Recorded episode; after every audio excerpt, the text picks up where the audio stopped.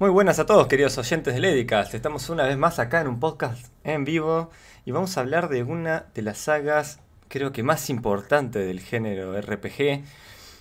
Que bueno, no tiene tantas entregas, tiene solamente tres por ahora. Así que, y es decir, Project Red, hablo nada más y nada menos que The Witcher. Una de las sagas que al menos eh, tanto Aldo, que está por aquí, Aldo, Saludos a todos nuestros queridos oyentes. Un gran saludo afectuoso para todos. Ahora sí, Kunda, sigue. Tanto Aldo como yo estamos muy, no sé, muy metidos en esta saga, en el seguimiento de, The Witcher. Creo que es eh, un juego que da para hablar de mucho y se merecía tener un podcast propio. Y bueno, y también eh, algunas menciones de CD Projekt, que como dije es la desarrolladora que es una empresa que, bueno, va en mejora, ¿no? tenemos una primera entrega ya por el 2006-2007, eh, y bueno, la tercera entrega en el 2015, y desde ese año hasta, hasta el día de hoy, diría, muestran un crecimiento eh, profesional muy grande. Así que bueno, no los entretengo más con eso y vamos a empezar a hablar de la primera entrega con la clásica pregunta. Aldo, de Witcher, ¿cómo conociste los videojuegos de la saga? ¿Empezaste por el uno, empezaste por otro? ¿Cómo, cómo fue tu primer encuentro? Yo originalmente empecé por el juego 2. En mi Xbox 360 compré la Enchanted Edition del juego 2. Y desde ahí quedé fascinado porque decía, oye, qué interesante todo este mundo alrededor de The Witcher, lo que está viviendo nuestro protagonista que es Gerald de Rivia. Dije, no sabía nada de esto y la verdad es que todo me resulta muy entretenido, sobre todo el lore. Perdón, pero no sé cómo traducir adecuadamente esta palabra al español, pero es que de verdad te quedas fascinado con los monstruos, la política medieval tan drástica, las criaturas, la magia, sobre todo en este aspecto, y sobre todo lo que hace un brujo para vivir, que es cazar monstruos, aun cuando este resulta un paria para toda la sociedad en general, porque en este mundo hay mucha clase de parias. Pero vaya, y ya bueno, para entrando en materia, el 2 resultó un juego muy interesante por unos puntos que luego explayaremos más a fondo, pero lo que hay que saber es que estos juegos son posibles en gran medida gracias a la querida por nosotros Joy Kunda CD Projekt Red, que la verdad son un equipo polaco sobresaliente ahora en el mundo de los videojuegos de rol. La verdad es que ellos son increíbles en cuanto a cómo diseñan un juego y cómo lo hacen y el compromiso con la comunidad y la calidad que prometen. si bien todos estos Perdón, ¿eh? no es un detalle menor que sea un estudio polaco. Como saben, em, siempre vemos capaz los mismos países, ¿no? Con estudios grandes. Y bueno, eh, que empiezan a aparecer un par de estudios de, otros países que capaz uno no, no, sabe bien cuál es el contexto o cómo está el mercado allí. Eh, es interesante. Obviamente con el éxito de CD Projekt, de atrás empieza empiezan a aparecer otros estudios, ¿no? Dicen, bueno, eh, imagínense a, alguien que está estudiando desarrollo de juegos y, dice, en mi país hay una desarrolladora grande, una, alguien que, bueno, ya, ya se puede considerar una multinacional, ¿no? Tiene empleados de, todo el mundo al menos. Creo que tiene una sola sede igual, pero bueno. Em, no, es impresionante. Bienvenido Nahuel que dice, es el juego de mi vida, Esperemos, espero que disfrutes este podcast también. Así que eso quería, quería destacar. ¿Agregar? Que, ¿Sí? agregar, sí, sí, que, es, que sea un estudio polaco o de un país que capaz no es muy tradicional, es, fantástico. Esperemos que haya mucho más estudios así. La verdad que sí, es que su esfuerzo se ha visto muy recompensado porque actualmente ellos son subsidiados por el mismo Estado polaco al ser una representación de la capacidad de proyección de poder cultural de lo que es Polonia. Y dices, wow, que un estudio de videojuegos realmente logre eso en el mundo moderno, dice bastante, ¿no? Recibir el apoyo estatal para seguir haciendo videojuegos increíbles y decir, oye, aquí está Polonia en, onda. Hola Nega, bienvenido al podcast. Estamos hablando aquí de The Witcher. Y me preguntaba Kunda, para los que van llegando, que cómo conocí la saga. Dije que fue a través de The Witcher 2. Pero ahorita vamos a tocar el primer videojuego de la saga. La ONU va bien por ahí, toda la pandemia en lo que se puede. Esperemos que ustedes también estén sanos y salvos en casa, con sus familiares y demás.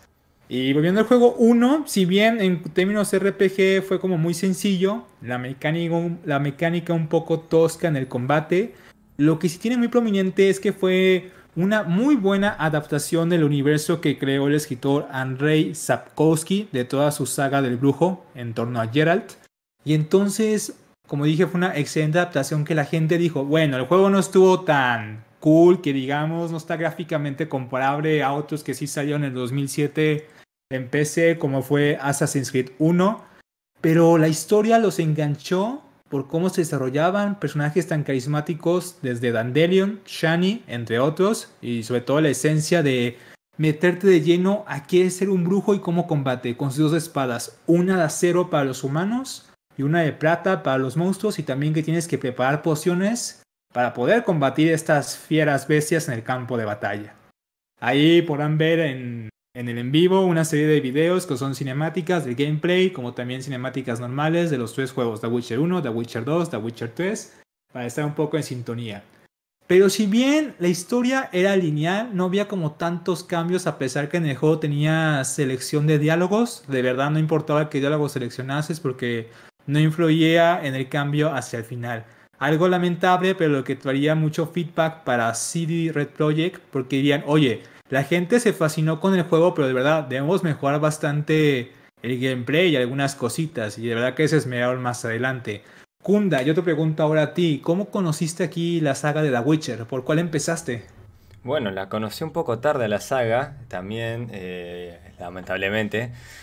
Pero mm, diría que, bueno, cuando se empieza a escuchar esto de The Witcher 3, eh, empiezo a ver porque empezamos a ver, ¿no? En las redes gente que decía, wow, al fin la siguiente entrega. decís, bueno, eh, más allá de que se llama The Witcher 13, como que decís, bueno, hay, gente que está preocupada porque salga otra entrega, así que definitivamente no es un juego que, que no le interese eh, a nadie o, que, o, una propuesta que, que no, haya, no le haya ido bien. Entonces empecé a ver y me encuentro con The Witcher 2. Que bueno, lo jugué muy poquito, le hice una prueba no, he jugado casi nada en, ese entonces, ¿no? Pero bueno, me cruzo con un juego que digo, va, interesante, qué sé yo, está interesante todo de ser un... Bueno, el mundo me gustó, me parece interesante la, propuesta de ser un, un brujo y eso. Y bueno, pasó después el tiempo que no le di más bolilla y al ya más tarde me encuentro ya, viste que sí, Project después del lanzamiento de Witcher 3 empiezas a regalar el, eh, el 1, el 2, después también... Eh, claro, y los pone baratísimos. Los pone baratísimos. además te, regalan un remaster, viste, que, que está bueno. Decís, bueno, un remaster, a ver qué onda, te empezás a interiorizar, es decir, a ver si tiene un remaster, de ¿cuándo es esto? Y bueno, de ahí es donde me encuentro con el, con el 1, que también no lo... No es que lo he jugado mucho, pero... Pero sí, tiene una jugabilidad, a ver, eh, acorde a la época, ¿no? O sea, es un juego lineal, es un juego acorde hasta ahí, ¿no? Obviamente, estamos hablando de un juego de 2006-2007, ¿no? Que estamos diciendo de que entró tarde con los gráficos. Eh, recordemos que todos esos años hubo también otra, otro salto, ¿no? De, en lo que es calidad gráfica. Y The Witcher, bueno, llegó con unos gráficos que parecía un jueguito 2004-2005. Eh, originalmente, ¿no? Pero bueno, un remaster que detrás de todo está bien muy logrado por ser un estar desarrollado al menos en un motor gráfico que ya no utiliza CD Projekt. Para los que no saben, el 1 fue desarrollado con el motor gráfico que no recuerdo el nombre, pero es el de que usa BioWare, el, o el que usaba, mejor dicho, ¿no? Y capaz está mucho más actualizado, capaz tiene otro nombre o otro avance porque no sigo este motor, pero eh, bueno, estaba desarrollado en él. Después con el 2 ya nos encontramos con que existe el Red Engine, que es el propio motor gráfico de, la empresa. Entonces, bueno, eh, muy buen remaster y me encuentro con eso, un juego lineal, un poco tosco. Sí, siempre lo que tuvo los primeros dos entregas es que la jugabilidad era como rara, ¿viste? Eh, es como que decís, es tosca, pero no sé si es la palabra que busco, ¿no? Es, tiene una... ¿Te sentías como tronco el personaje o algo así? ¿Quieres decir? Sí, e, eso lo tiene también, pero entendés, no, no, tiene una palabra que define la jugabilidad, porque vos decís tosco y te empezás en otro juego que es tosco, decís, eh, un, no sé, que, que es capaz, las animaciones son raras o la reacción al control, ¿no? Es, son raras, pero tampoco, es como que no llegás a, eh, a encontrar una palabra, es particular, vamos a dejarlo en particular. Así que bueno, eh, no dicho de una forma positiva, ¿no? Pero bueno, The Witcher 1 jugué un tiempo, veo que, es una entrega interesante, pero al que le di un poquito más y no, eh, tampoco terminé fue el de Witcher 2. De Witcher 2 ya me encuentro con un juego que mejoró muchos aspectos del 1, se nota que dijeron, eh, bueno, esto funcionó, ya llega con unos gráficos más actualizados a la época, ya llega justo al final, pero llega con unos gráficos muy aceptables. El remaster está espectacular, lo bien que logrado está, no en optimización, pero sí, digamos, se nota que le puso un esmero. Empezamos a ver como una historia que yo también, aunque ya vemos otro final, vemos eh, unos diálogos eh, relevantes, personajes con mucha personalidad, eh, no, tan lineales como en el anterior, el, libreto. Digamos, vemos una serie de mejoras, pero seguimos con un juego que no deja de desear, no es open world, no es eh, que ya hablamos en esa época de los open world. entonces sigue siendo línea, lo que pasa es que te lo, te lo, sí, te lo tapan muy bien, no a propósito, digo, ¿no? Pero te ponen cinemáticas muy buenas eh, el, clásico pre-render que después cuando vas al juego hay un pequeño downgrade.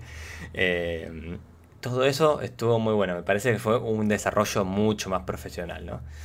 Así que bueno, no me quiero adelantar al 3 porque ya es mucho más, pero ese es mi recorrido por, la saga inicialmente. Así fue como, con, eh, eh, como la conocí. The Witcher 3 entré muy tarde también, pero, pero bueno, justo hablando ya, cuando se empieza a hablar de, este, de esta nueva entrega, es donde me interiorizo ¿no? un poco en, la saga.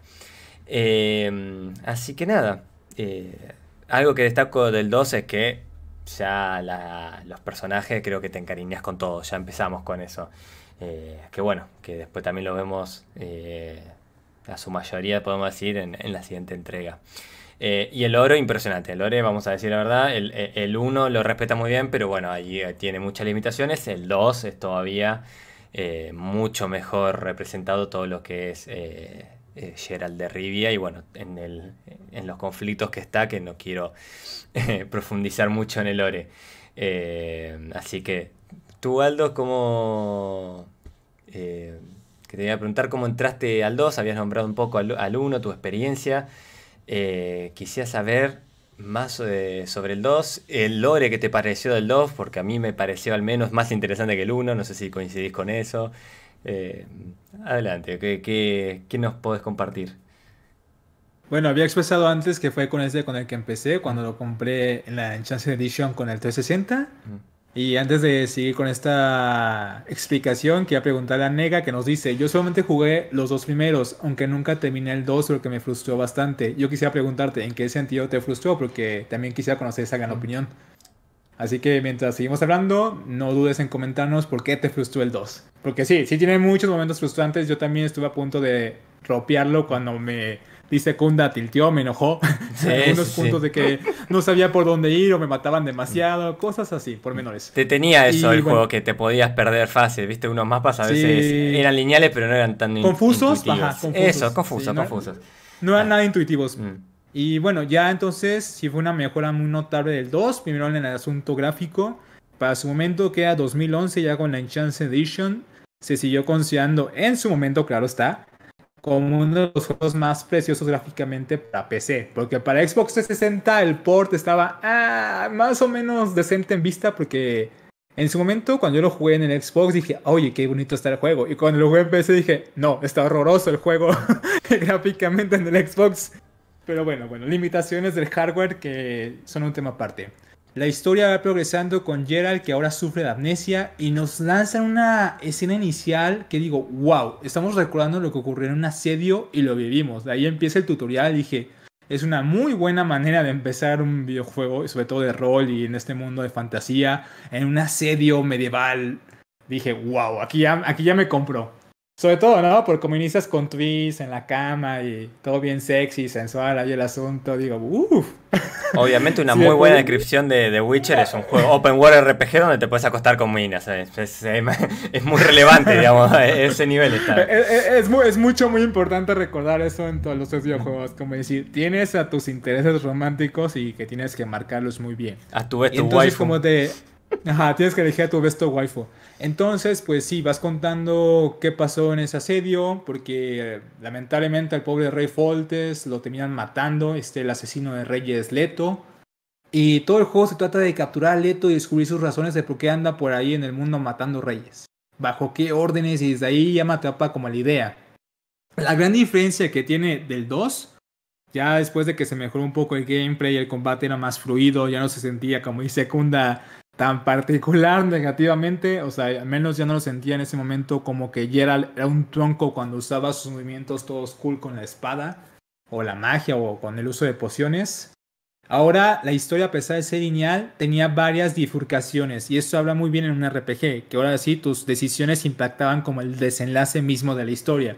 Es decir, si decidías ayudar o no, salvar a tal personaje o matarlo, esas cuestiones, aunque fueran menores en la historia, impactaban de gran manera. Por ejemplo, uno de los grandes caminos que debes de tomar después de la primera región, que como dice Kunda era demasiado confuso, se llamaba la región de Flotsam, que era como un pantano en el cual el objetivo final es como matar un kraken gigante que anda por ahí en el río acechando, tu gran contrato de brujo. Ese mapa era muy poco intuitivo, sobre todo por las ruinas que tenía y el bosque no te ayudaba en nada, no te ubicabas fácilmente. Y luego porque tenías que andar por el pueblo pasando de puerta en puerta. Y ya de ahí tenías que elegir tu bando. Si querías ayudar a los franjas azules que eran del reino de Temeria, a su misión y a Tris, y a salvar a los herederos de la corona de Temeria, o bien unirte a Jorbet y a sus elfos Skoyater, que son estos elfos insurgentes, porque recordemos que los humanos discriminan a todo lo no humano en el mundo de The Witcher, incluidos los pobres brujos que hacen tantos servicios buenos a la comunidad, ¿no, Kunda? pobres brujos. Oh, sí, sí, sí. Y de hecho, de hecho nos a nosotros nos toca vivir ese racismo en el juego y dices, oh, maldito, solamente porque necesito el dinero, no te mato aquí mismo. Y finalmente eso es algo muy preciado en el 2, sobre todo el apartado musical, los minigames y algo que noté es que empezaron como aquí CD Red Project a incursionar en qué tanto podía impactar o no una misión secundaria además de las principales. Empezaron como a hacerlas más interesantes y dije, ok, me está gustando cómo están girando aquí y es algo que se vería más prominentemente en The Witcher 3, donde las misiones secundarias son igual de preciosas, al menos en mi opinión, que las misiones principales. Y eso es algo muy, muy raro de ver en un RPG hasta el momento, porque todos recordamos que en los juegos de rol, hasta en esas fechas, era como, ok, necesito que me traigas 50 caracolas. No sé por qué las necesito, únicamente las ocupo, así que ve por ellas. Y tú, ¿y ya? ¿Esa es la misión secundaria? Sí, sí, así es. Habla con el que está acá lo mío. Es como que heredaron eso de los MMORPG, ¿viste? Los RPG muy clásicos. Era como, bueno, la misión es. importa farmear, entonces la misión puede ser cualquier cosa. Y obviamente desarrollas creo que lo que menos te cuesta, ¿no? Entonces vamos a matar 20 bichitos y hablar con el que está al frente mío, que porque yo no puedo ir porque soy un NPC y no me programaron para eso. Eso es más o menos la, onda. Pero bueno, eh, eh, eh, en esos años empiezan a aparecer, así. recordemos que, bueno, hay mucha influencia, no digo en The Witcher, ¿no? Pero en el género en general de todo lo que era el de Scroll, ¿no? Porque esos siempre fueron característicos de tener la libertad, ¿no? De tanto en la historia principal como en la secundaria tenían como todo, eran historias que eran largas y podías disfrutar y eso. Entonces, agregar eso al mundo de Witcher me parece que fue es espectacular, era, lo que necesitaba la saga. La cerecita en el pastel, sí, sobre todo porque la experiencia del Elder Scrolls es más como tipo sandbox, obviamente más libertad ahí. Y aquí acabaría como mi experiencia en lo que fue The Witcher 2. De ahí me grabé para investigar las novelas, ver un poco más del lore, porque me llama mucho la atención cómo viven los brujos o a qué se dedican específicamente. O sea, sí, cazador de monstruos, pero a qué nivel, ¿no? Y sobre todo Gerald, sus amigos, Jennifer, Dandelion, el enano este que siempre se nos olvida el nombre a mí, Akunda, sus, sus amoríos como Tris, Jennifer, Shani, etcétera, ¿no? Algo que pude haber rescatado mucho de Witcher 2 es como de que, oigan, estaba para la bifurcación de las rutas, pero hubieran sido más intuitivas, al menos en el juego, porque era muy confuso adivinar por hacia dónde querías ir.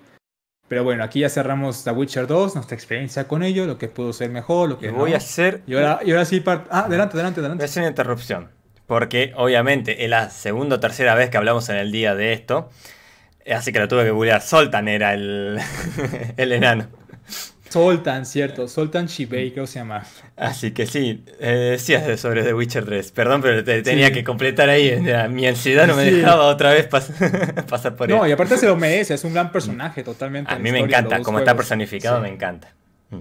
Y bueno, ya ahora sí saltamos a un videojuego que al menos yo desde mi opinión, tal vez Kunda la comparta o no, redefinió muchísimo el concepto de cómo se hacían los RPG en Occidente hasta en ese momento. Fue como el gran parteaguas, un golpe de paradigma aquí en Occidente, como lo que le faltaba al mundo realmente. Y que muchas compañías después intentarían adecuar también para sus juegos. Ubisoft. ah, sí. Y bueno, ya sin más demora, ¿cuál fue tu experiencia, Kunda? ¿Lo que más te gustó? ¿Qué elementos destacas de The Witcher 3? Y es perfecto, punto, fin. No, mentira. Es un, es un juego que en serio lo, lo amo. Coincido totalmente con vos, que me parece que marcó en la industria, ¿no? Un camino a seguir. Vemos muchos juegos indie que heredan cosas de algunos conceptos de Witcher que hasta algunos hacen chistes sobre The Witcher, ¿viste? Una parte, tiene una, una, particularidad que empieza. Yo siempre destaco, por ejemplo, un ejemplo que siempre di, que, que Norgard, que es un, un juego Sí, es RTS, es un híbrido, pero es RTS. Que tiene un montón de chistes un montón de otros juegos, ¿viste? Y así aparece un montón de indies, o sea, porque son los juegos que influenciaron eh, el desarrollo y que hacen que eh, triunfe este indie, o que le interesa a la gente al menos. Así que bueno, eso lo vemos eh, mucho y después obviamente las empresas grandes, ¿no? Las empresas grandes ya, tal como dijiste, Ubisoft está Dijeron, este es el camino, el que marcó The Witcher, por acá tenemos que seguir, acá hay plata, vamos para allá. Eh, a ver, Dragon Age hoy no podría jugar un Dragon Age como es el último que salió, Inquisition, no sé si salió uno después. Pero... No, está en producción apenas anunció que va a salir un nuevo. Porque justamente dijeron, queremos facturar como lo hace así Red con The Witcher. Porque nos cansamos del fiasco que tuvimos con Andrómeda en Mass Effect. Algo muy lamentable. Mm. Sí, sí, entonces fue...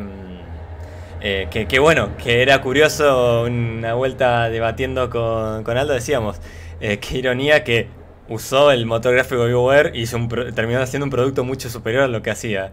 Eh, pero bueno, qué sé yo, las vueltas. Así que bueno, influencia. Yo creo que es influencia hoy en, Ubisoft y bueno, ahora no, no me sale, pero, pero antes debatiendo había habían identificado varios casos. Así que bueno, yo creo que va a ser el camino a seguir, eso estamos seguros. Hoy, por ejemplo, yo mismo digo como, eh, como en los RTS tengo, ah, esto es como el Age of Empire, bueno, ah, en un RPG nuevo es, ah, esto es como The Witcher, la verdad que no todo capaz es original del juego, pero una idea que capaz otro la aplicó mal, la aplicás vos y vos sos el, pionero, ya está, es, lamentablemente es así. así que bueno, a ver, The Witcher. The Witcher 3 es un juego que eh, me parece en gameplay, en gráficos, en banda sonora, em, no sé, en, qué aspecto. Es que me parece en todo muy positivo. Tiene, falla en cosas, ya voy a hablar de en qué para mí falla. Pero bueno, em, analizando por separado los que nombré, se nota que es eh, un juego que se planificó tanto como se desarrolló. Eso se nota de lejos. Es un, juego que todo detalle está hecho con cuidado. Eh, y, está, y tiene un porqué, ¿no? No encontrás cosas sueltas o cosas que decís, eh, apuramos el desarrollo cada vez que sale, entonces venís con un juego bien y a lo último redondea, no, no. Es un juego que se, planificó y se desarrolló y se llevó a cabo lo, lo que planificaron con todos los riesgos que habrán asumido y con todas ¿no? las modificaciones o adaptaciones que habrán hecho en el medio. Así que bueno, eh, de gráfico, como decía, es espectacular. Hasta hoy hay mods que mejoran todavía más lo gráfico porque bueno, ya es un juego de hace 5 años y esto avanza por año y a veces hasta por meses. La calidad gráfica de los juegos y la optimización. Es un juego bien optimizado, ya es un Red Engine 3, es su, su tercera versión que no recuerdo cuándo actualizaron justamente qué pasó con las dos. Eh, sé que su primera versión fue de Witcher 2 y la tercera fue de Witcher 3. Entonces en el medio no recuerdo que en este momento qué pasó. Pero vemos un motor mucho más pulido, mejor trabajado y que obviamente explotado al máximo porque tienen conocimiento sobre el mismo. Eh, banda sonora impresionante, hasta el día de hoy la, escucho fuera del juego. Eh, eh, es un mundo abierto, bien pensado. Las misiones secundarias son tan importantes. Te hace acordar de Skyrim, ¿viste? Donde venís una misión y te fuiste por una secundaria y, la, eh, y después a las 600 horas de juego terminaste la historia principal. Eh, es una idea así. No es el del scroll por lejos, no es. ¿Por qué? Porque es un juego que tiene un final. me refiero no en la historia, sino que, bueno, ya exploré todo, no sé qué más hacer, me hago un New Game Plus. Entonces es otra la experiencia, pero para que más o menos tengan una idea de, cómo va a ser el juego. Estamos hablando de muchas horas de, entretenimiento, ¿no? Eh, yo creo que me tendría que fijar, pero 100 horitas le clavé la primera vez que lo jugué. Eh, y bueno, mi primer encuentro con este juego fue en Evox One, eh, que por cierto, sacando mm, digamos, algunas cosas en el mar, muy bien optimizado. Eh, también era obvio que va a tener un... El downgrade no se siente tanto, pero o sea, hay un pequeño, obviamente, se ve un poquito peor que en PC, pero tampoco es que es una exageración. Pero sí, dice, bueno, los 60 FPS fluido en PC es una experiencia única, ¿no? Eh, y bueno, en mar al menos no tenés una caída de FPS en, PC, al menos a mí no me pasa, ¿no? Entonces, bueno, eh, muy bien en ese aspecto, el mundo eh, hermoso. ahora, Aldo, te voy a interrumpir lo que estoy diciendo para hacerte una pregunta. ¿Sos Team Tris o Team Jennifer? Mira, honestamente, cuando jugué mi mega gameplay en The Witcher 3, me, me morí por jugar la alberga, literalmente. Mm. Esto porque me fui con la ruta de que, ay, voy a salir con Tris, ay, voy a salir con Jennifer, y boom, el juego me dio una bofetada en la cara hacia el final. No, pero ya, o sea, honestamente, de mi preferencia, aunque me duela decir que no a Tris, porque me gusta, al menos en cómo está representada en el juego, no tanto en las novelas, soy más de, de Team Jennifer. Ah, estamos igual. Jennifer, Besto Waifu. Así que sí, bueno. Besto Waifu. Eh, Aunque también la. Si, si una segunda, perdón, aquí puedo interrumpirte. Sí, sí, que esa también tiene mi y ya cuando tú juegas la expansión de Hearts of Stone, tal vez te das cuenta de por qué es Shani. Vale, mm. eso es todo lo que quería decir. Sí, sí, sí. Así que bueno, eh, es un juego muy atrapante. Ahora, Cosas que tiene el juego que, bueno, Vax casi no tiene, la verdad que en, mi experiencia, que ahora voy a contar un poquito más, eh, como decía, la jugué en Xbox One, eh, bueno, las cuento rapidita, a ver. En Xbox One lo jugué y tenía juego base. Un error que cometió CD Projekt es que tenías el juego base y tenías que comprarlo de DLC aparte. Cuando salió la, la versión completa, no eran compatibles las partidas. Entonces tenías que comprarte el juego aparte y el juego completo te valía más barato que los DLCs. Y era como que no tenía ganas de jugar otra vez ese juego. O sea, por más que me había encantado, todavía seguía explorando el mundo, haciendo cosas que me quedaron. Entonces dije, no, eh, y bueno, y por eso no jugué los DLCs. Eh, y bueno, le dediqué muchas horas, como dije, creo que llegué a las 120 horas en, en, la Xbox. Eh, y después pasé a PC, que lo jugué fin del año pasado, principio de este lo terminé que jugué de vuelta el juego. Ahora, tanto la jugué la primera vez y como esta vez que la jugué encima, exploré, ya no tenía más nada que hacer antes de terminar la historia, que fue al revés de mi primera experiencia, que en un momento dije, ay, necesito saber más de Siri, necesito saber terminar la historia, y le metí, le metí, le metí, le metí, me quedé con una secundaria que estuvo un poquito mal eso. Pero bueno, eh, la jugué la segunda vez y, y, nada, ahora le clavé muchísimas horas y ahora todo, ambas experiencias fueron de terminar el juego, van subiendo los créditos y te quedas mirando los monitores, escuchando la música y decís, tengo un vacío comiéndome por dentro. Eh, nada, no, puedo seguir jugando este juego por un tiempo, necesito un descanso porque te, me, al menos a mí, no sé, me deja un vacío. Eh, es que por suerte no es un vacío malo, es un vacío que decís, disfruté demasiado este juego, es un juego espectacular. Eh, entonces, bueno, se terminó, qué sé yo. Así que nada, ahora tengo mucha ganas de jugarlo y voy a terminar los DLC, que es mi cuenta pendiente. Y les digo más, termino los DLC y hago un New Game Plus, porque en serio es un juego que eh, me encanta, me encanta. Y los DLCs los conozco, eh, obviamente no en profundidad porque me hubiera comido 20.000 spoilers, pero eh, sí son impresionantes. Más que nada el segundo, ¿no? Que es Blood and White, que ya tiene un mapa interesante, ya un lore más, un poco más complejo. Eh, te suma algunas mecánicas, tiene, tiene más cositas. Así que bueno. Eh, nada, es una obra es, espectacular y como decía, no encontré bugs nunca. El único bug que tiene ahora empecé que me pasa a veces que vas corriendo abajo con sardinilla y el caballo como que se le buguean las patas. Eh, pero nunca más encontré un bug, la verdad, muy bien hecho. De que los hay seguro. Hay, tonterías que hace el CNPC, pero bueno, nada te molesta en la jugabilidad, ¿viste? Así que, nada, es una obra de arte, estoy seguro que me olvidé de mencionar alguna cosa buena, pero ahora quería mencionar algunas malas rapidito, que son, por ejemplo, Eh, algo que tiene el juego es que no atrapa a, todos los jugadores al principio. Es un juego que a veces vos decís, che, este diálogo es de relleno. ¿Pero por qué? Porque está tratando de atrapar a todo público. Entonces, a veces te ponen relleno, pero con la intención de decir, bueno, te estoy dando una introducción, ¿no? Te estoy diciendo quién es este personaje, dónde salió. Tiene esas cosas que me parecen bien, pero lo que pasa que eso, en el principio del juego, a los jugadores que no son de ningún The Witcher, que no conocen nada, a muchos los dijeron como, ah, está lindo, pero me no lo jugué y no tengo ganas de comerme, no sé, cuatro o cinco horas de cinemáticas. Eh, bueno, eh, la verdad es que si pasas eso, porque la historia le prestas atención, porque está muy buena desde un principio de la historia, eh, después tenés un gameplay impresionante, ¿no? Pero bueno. creo que en eso falló. Después creo que el bestiario está muy bueno, pero algo que yo digo de estos juegos es que quiero ser Gerald de Río, o sea, quiero rolear, quiero ser él. Entonces, que ya te indique con qué espada tenés que matar cada bicho, es como que le baja un poco. El bestiario llega un momento que ya no se usa, eh, al menos que.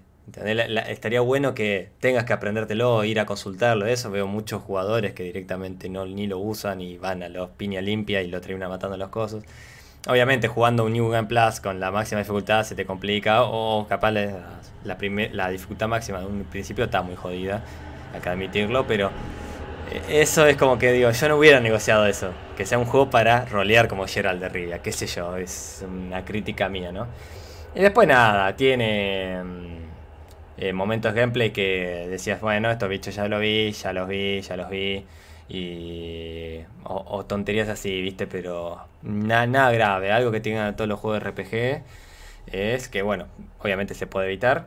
Eh, y más en un mundo tan lindo donde, donde, venís a caballo y decís, ah, mira, todo un bicho de mi nivel y de la nada un jefe re OP porque no conoces el mundo, eso estaba bueno, no, no era que estaba desequilibrado, sino que estaba bueno porque, bueno, conoces el mundo justamente. Entonces, por acá no me... antes de ir por el bosque voy por otro lado. Así que nada, esa es mi experiencia. Perdón Aldo que lo hice un poquito largo, pero quería abarcar creo que todo. Tú que, no sé si estás de acuerdo con todo lo que dije, si, si chocas con algo. Eh, que, ¿Qué es para vos The Witcher 3? Así, esa sería creo que la, la pregunta. No, pues si me preguntan, oye, ¿dónde está The Witcher 3? Digo, en mi corazón. no, es que precisamente como aquí nos cuenta Kunda, es un juego que tiene tanto que abarca, pero tan bien, porque hay algo en la industria que a veces muchos devs quieren abarcar tanto y les sale mal, porque intentan hacer un jack of trades y eso fracasa, pero con The Witcher 3 no, porque anda cumpliendo a jugadores nuevos que apenas se integran, los integra de una manera eficiente a partir del prólogo bien estructurado para los que no juegan The Witcher 2. Entonces ya los jugadores pueden saber qué ocurrió en The Witcher 2 y cómo es que esas elecciones de lo que ocurrió en ese juego repercuten ligeramente en el 3. Porque puedes decir que los personajes del 2 pueden aparecer ya en tu gameplay en este nuevo juego. Pero también se mejoró bastante cómo combate, sobre todo es magistral. De verdad se vio que contrataron a alguien para que les enseñara cómo el combate de espadas, o al menos cómo lo presenta Gerald de los libros. También usar las diferentes pociones son demasiado útiles, ahora sí, y es muy entretenido ir por el mundo abierto recolectando hierbajos para activar tu poción super OP o una que te permita respirar debajo del agua porque hay muchos tesoros que descubrir en el mar o incluso ver en cuevas ocultas para cazar a los monstruos o aumentar tu magia. También se implementó un mejor árbol de habilidades que ahora sí es como, ¿qué quieres ser? ¿Un guerrero total? ¿Más eficientes con tus hechizos rúnicos de brujo? O más bien dedicarte a que las pociones tengan el mayor efecto posible. O un híbrido de los tres. Y eso está bastante bien en el juego. Si farmeas a obtener el tronco de habilidades que más desees, claramente. Las misiones están construidas realmente que se ve que CD Projekt le metió mucha inversión en cómo plantearte una historia al jugador. Es decir, no son misiones simplonas que se venían viendo en otros RPGs antes de The Witcher 3. Realmente parece que estás inmerso en cada una de ellas. Incluso cuando son las secundarias te dices a ti mismo, wow, conocí a personajes tan fascinantes, hice cosas tan geniales que de verdad no me creo que eso sea una misión secundaria. Era como algo increíble de concebir. Pero así es la experiencia en The Witcher 3. Otros elementos es que los personajes, sus diálogos, todo está magistralmente escrito, incluso los que son de broma. El alivio cómico en el juego está muy bien estructurado. Como también los hay en las referencias a la cultura pop. Por ejemplo, hay, una, hay un laberinto en la gran isla de Belén, hacia el sur, donde te puedes encontrar a Tyrion de Game of Thrones muerto. Y eso, y eso era algo muy chistoso de ver, de verdad. También en The Witcher 2, ahorita que lo tengo toda esa colación, había una frase en la que Geralt tenía que recuperar un anillo y él decía, y no me digas, tengo que acompañar a dos enanos a tirar un volcán. Clara referencia al Señor de los Anillos ahí. Y también tiene sus referencias a los que han leído las obras de Sapkowski. Y tú dices, ah, como el Capitán América. Entendí, yo sí lo entiendo. Yo entendí esa referencia. Y es algo muy precioso de ver. Como digo, aquí nos centramos en Gerald como un padre preocupado por Cirila, que tenemos que rescatar a Ciri de la cacería espectral o fantasmal, que son estos elfos de otra dimensión que dices, wow, o sea, me tenía la idea del mundo oscuro, fantástico, pero me estás hablando de dimensiones. Si has venido de los libros, entiendes perfectamente este plano, este argumento. Pero es que, digo, este juego trabajó todo de una manera exquisita. Música, gameplay, diseño de misiones, el diseño de cómo estaba estructurado el juego. Si yo puedo decir, oye Aldo, me hablas cosas bonitas del juego, ¿cuáles serían como las cosas malas? Yo las únicas cosas malas que recalco es que el combate obviamente pudo todavía estar mucho mejor, es decir, se sigue sintiendo un poco de que estás tronco en algunos aspectos o que ciertos ataques no responden como tú lo quieres, pero no intervienen con la experiencia del juego. Lo otro que yo siempre destaqué fue como dijo Kunda, el caballo es muy poco responsivo y literalmente hace lo que se le mande a él. Ese sardinilla es todo un rebelde. Y el último gaje que tuve es el daño por caídas, es extremadamente absurdo, tanto que es lo que te puede matar más en este juego. Caerte de algún sitio bajo y que pierdas la mitad de la vida y adiós a Geralt. Ahí acabó la experiencia de brujo. Pero fuera de eso, el juego está sublime en tantas cosas que no cabría un único podcast para abarcarlo todo, de verdad. Mm. Y con Gerald volvemos a sentirnos muy parte de él, es decir, encarnar la experiencia de rol de que sea un brujo con sus amigos, sus enemigos, y cómo toda su reputación a lo largo de los tres juegos se va llevando con él, incluso a las expansiones. Y tú miras, ¿cómo son las expansiones? ¿Son DLCs mediocres como los que estábamos acostumbrados antes? No. De verdad son expansiones como en los buenos tiempos de antes, es decir, parecen ser juegos completos en sí mismos, a pesar de añadir como unas que 20 horas de juego cada uno. De verdad es que hay tanto que hacer, tanto en misiones principales como secundarias. Y los nuevos personajes que conoces son wow. Como en el de Blood and Wine, tanto conoces a tu amigo Regis de las novelas, que es un vampiro, lo tienes que ayudar a resolver una situación difícil con la duquesa Henrietta de Toussaint, en todo un folclore mítico del rey Arturo. Y en el de Hearts of Stone ves una historia de amor tan trágica y a la vez tan sombría, direccionada por un villano tan macabro que realmente es de esos pocos villanos de los videojuegos que me han hecho estremecer o tenerle miedo. Este villano se llama Gaunter of Dim y realmente me da mucha risa porque si haces un anagrama de su nombre, es decir, lo reduces, se traduce literalmente como Dios en inglés. y es algo muy macabro porque sí le queda muchísimo lo que hace este villano en juego. Y eso concluía como toda mi experiencia con The Witcher 3 y decirles que de verdad, si son entusiastas del rol, del género fantástico medieval, los invito mucho a probar esta saga, sobre todo el 3. Mm, Pero si ya quieren darle la oportunidad a los demás y también leer las novelas, lo van a disfrutar bastante. De verdad, esperamos que si Reproject regrese a estos proyectos de The Witcher después de Cyberpunk, que también hablaremos de eso cuando sea el tiempo. Pero queridos oyentes, nos hemos quedado lamentablemente sin tiempo, pero les queremos agradecer de corazón nuevamente por estar aquí, por estar oyéndonos. De verdad que este proyecto de Ladycast, su podcast de debate de videojuegos, no sería posible sin su cooperación, su ayuda. Y como saben, todo feedback, todo comentario es bienvenido. Nos interesa muchísimo también conocer sobre su experiencia, tanto para el proyecto como de los juegos que hemos nombrado. Y sin nada más que decir mi parte, puedo decir for the lady. Y que si les gustó el video, por favor denle un like, compártanlo con los amigos que creen que les puede interesar. Para no perderse nunca nuestras noticias, denle a la campanita de ver siempre primero y suscribirse al canal, obviamente. Y Kunda aquí les puede contar un poco más de nuestros canales alternativos y creo que también nos complacerá su gran grito de guerra. Sí, sí, sí. Eh, lamentablemente se pasó volando. Eh, bueno, pasamos con el tiempo, pero bueno, abarcar los tres juegos de Witcher y nos quedaron muchas cosas por decir, ¿no? De, sobre el desarrollo, sobre los rumores que se vienen, ¿no? Se hay rumores muy fuertes sobre la saga para, que bueno, eh, es, hermoso a veces especular con, con los lanzamientos de los juegos, y ese tren de hype que, se, uno se sube y se va y después, bueno, capaz nada que ver, pero bueno. Eh, así que nada, tal como dijo Aldo, eh, síganos, suscríbanse, si están en Spotify escuchándonos, síganos, no se pierdan nada. Eh, tenemos una fanpage, busquen ¿no? como Ladycast, que, no, que ahí se van a enterar de cualquier anuncio, van a ver unos memes muy copados, van a, van a ver todos los anuncios, así no se pierden de nada. Así que nada, también muchas gracias por todo el feedback que recibimos, por haber estado siempre y por que siguen estando hasta el día de hoy. Así que nada, les mando un abrazo, nos vemos la próxima y for the lady.